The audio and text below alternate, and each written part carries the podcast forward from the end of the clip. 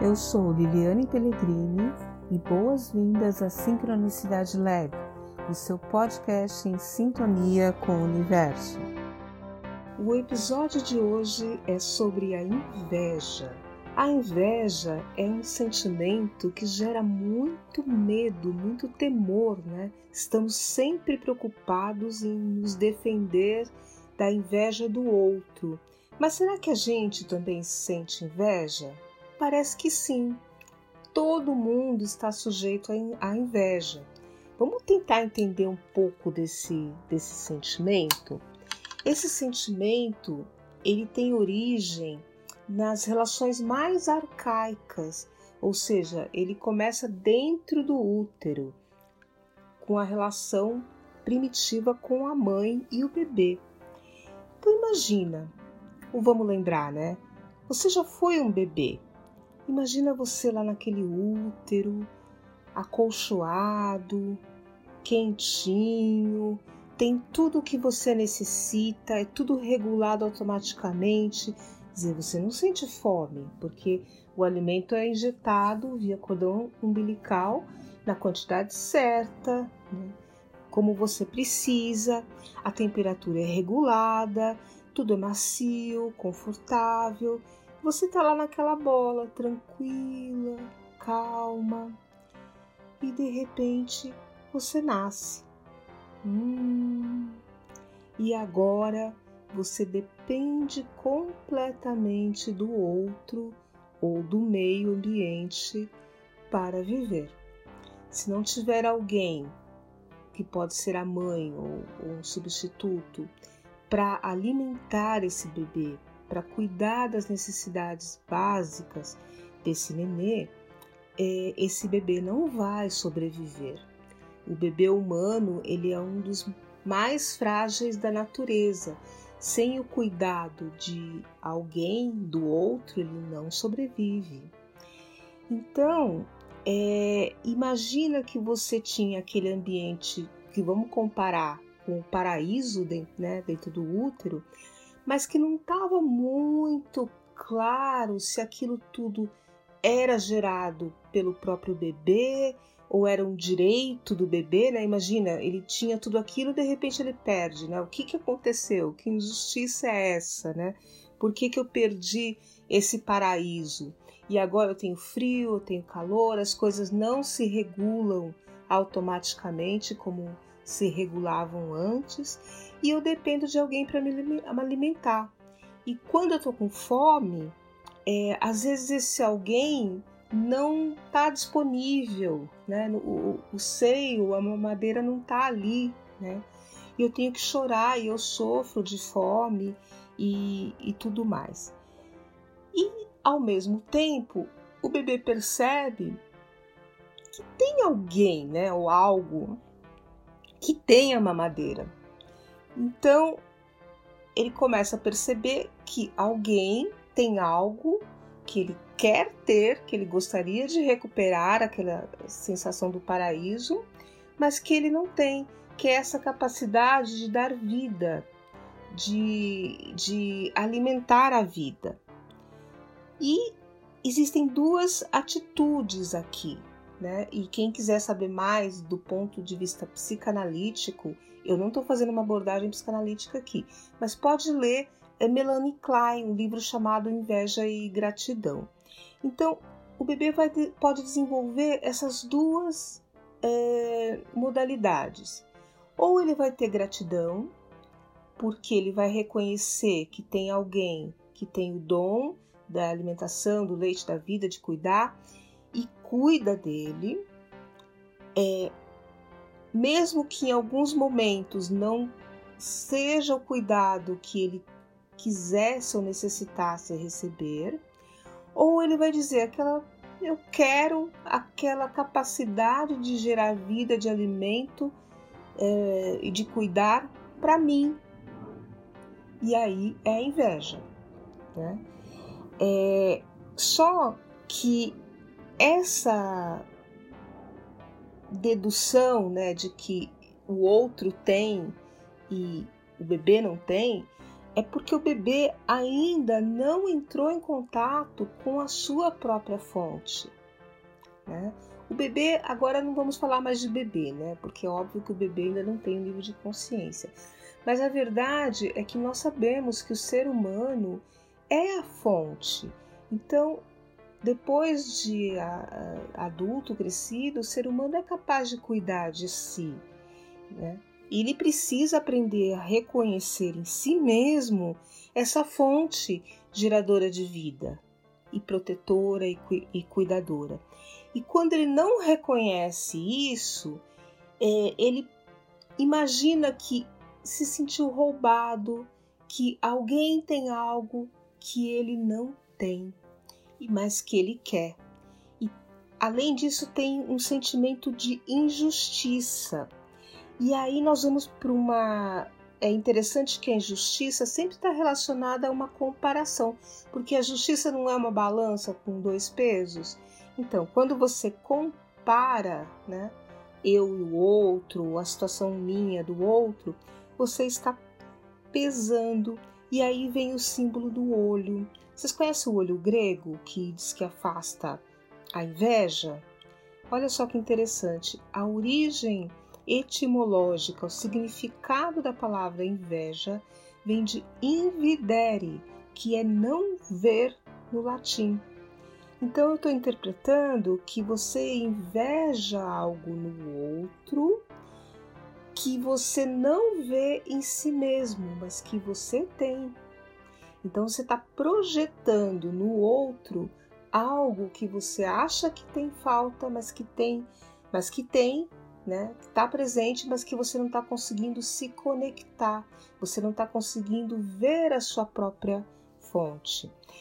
Então, uma interpretação da inveja seria reconhecer no outro o potencial adormecido em si mesmo. Então, às vezes a gente fala assim: ah, tem aquela inveja branca, que é na verdade uma admiração. Então, é, a inveja, até tem um livro muito interessante que se chama A Inveja Criativa, do Carlos Byton, que é um psicanalista junguiano. Ele vai falar assim que a inveja ela pode ser uma mola propulsora para o nosso crescimento desde que ela seja canalizada de forma criativa. Isso pode se transformar nas metas, nos desejos. Então, é um potencial nosso que precisa despertar. E quando você vê o outro que já despertou, você é, tem o estímulo para despertar é, em si mesmo. Bem, mas aí é, quer dizer que toda inveja é boa? Não, existe a inveja patológica. Né? É, na inveja patológica, existe realmente a intenção de tirar do outro aquilo que é, eu acho que o outro tem e eu não tenho, ou destruir o outro porque eu me sinto impotente para despertar é, esse potencial em mim, então o outro me incomoda. E daí eu canalizo a, a destrutividade. Nesse livro que eu citei do, Amadeu, uh, do Carlos Byton, ele analisa o filme Amadeus, que eu recomendo muito para que vocês assistam. É um filme antigo que foi premiado e tudo mais. Nesse filme Amadeus, ele conta a história do Mozart e do Salieri. Bem, o Mozart todo mundo conhece, é um gênio da música, e o Salieri talvez algumas pessoas conheçam. Mas o Salieri, ele tinha inveja do, do Mozart, né? E no final da sua... O, o Mozart, todo mundo sabe que ele morreu indigente, com 35 anos, e o Salieri viveu bastante. E no final da sua vida, ele tentou suicídio, cortando a sua garganta, e confessou que ele tinha assassinado Mozart por envenenamento 30 anos antes, porque ele tinha muita inveja do seu dom, da sua capacidade criativa. Como nunca se teve certeza desse fato, até porque provavelmente é, o Salieri não sabemos que condições psíquicas, se ele estava surtado, se ele era uma fantasia, etc que ele fez essa confissão. Mas o Beethoven foi aluno do Salieri. E quando Beethoven já estava surdo, é, os amigos deixavam mensagens no diário do Beethoven contando as novidades, o que estava acontecendo para ele se atualizar.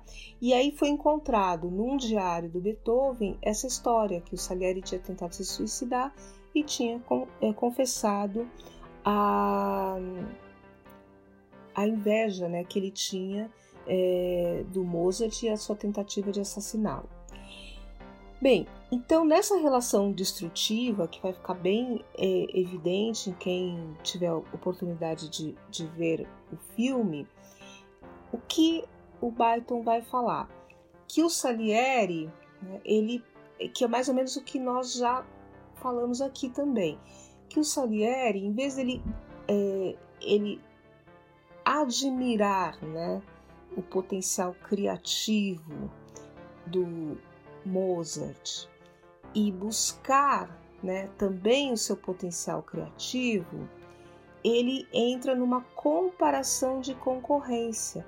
E tem um momento que ele da, da, do filme ou da peça, que também foi uma peça de teatro, que ele diz assim: é, Deus me fez um gênio da música só para eu compreender que Mozart é, é absolutamente genial, é o máximo, mas ao mesmo tempo é um imbecil.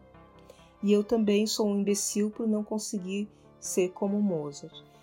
Bem, o Salieri, ele era considerado um músico de sucesso. Ele era um, italiano, né, que foi para é, para corte e ele difundiu as óperas italianas em, na Áustria, no Império, no Império Austríaco da época, me fugiu agora o nome. E ele era, ele era o regente principal, então ele era alguém que tinha um bom salário, que tinha um reconhecimento da corte. Né? Mas a, a exuberância natural de Mozart o incomodava. E ao mesmo tempo, porque o Mozart ele tinha uh, hábitos né, muito uh, mundanos, vamos dizer assim. E para o Salieri, a música era algo sagrado, era algo que ele era como um, deveria ser um sacerdote a serviço da música. E o Mozart era um pouco um zombeteiro, né? Então isso incomodava mais ainda o Salieri.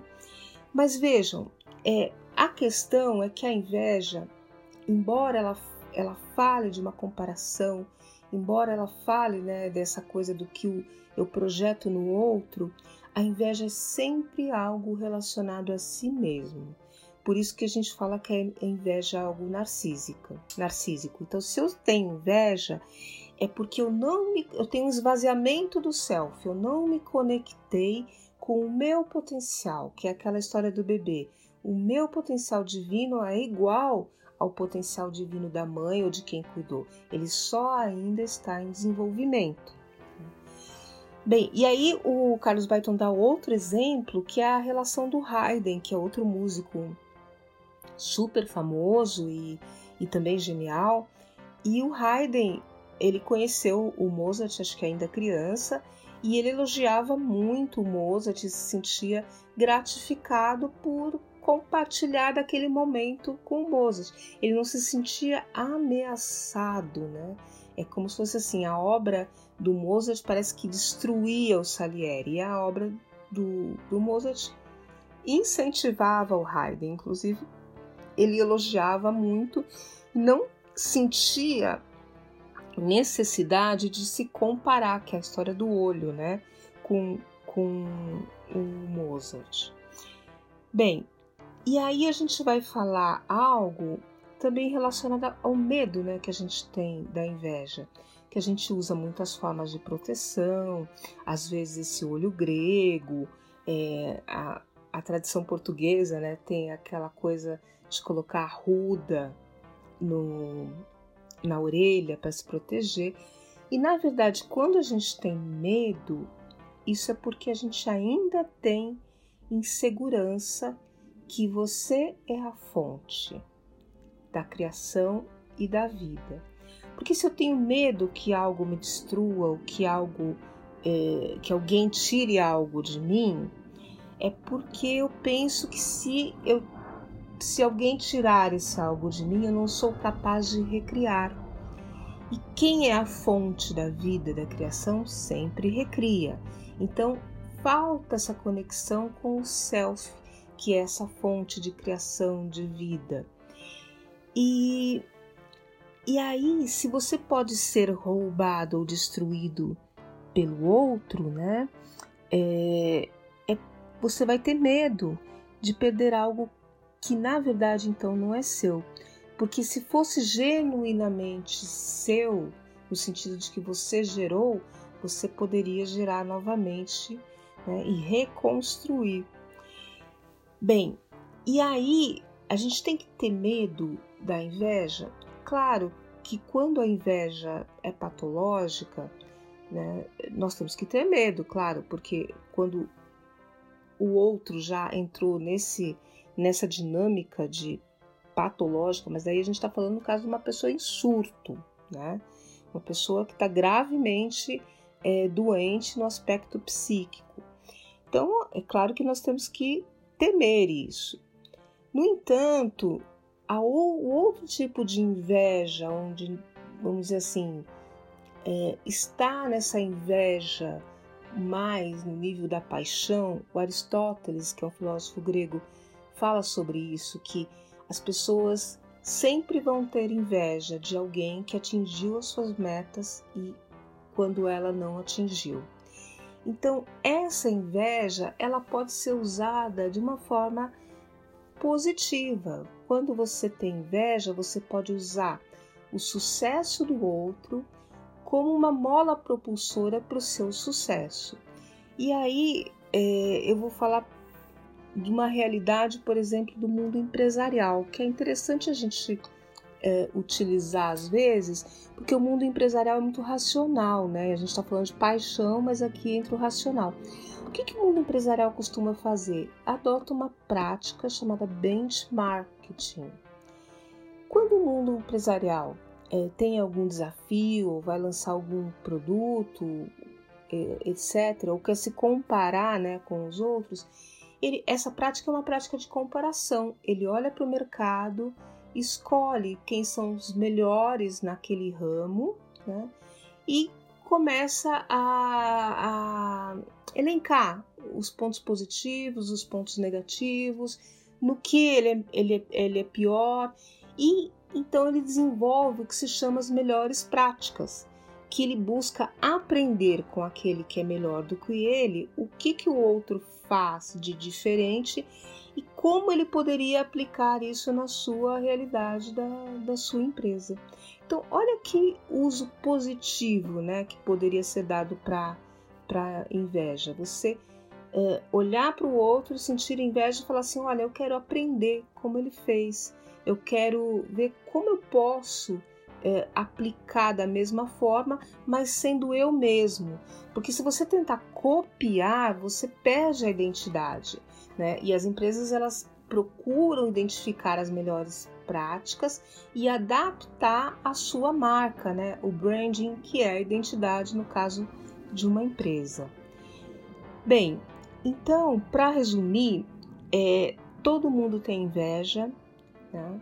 E se eu tenho inveja, é porque eu ainda não reconheci em mim mesmo o meu potencial divino. E se eu tenho medo da inveja, significa a mesma coisa. É porque eu não estou conectada com a minha fonte criadora, que é abundante, que é infinita e que é indestrutível.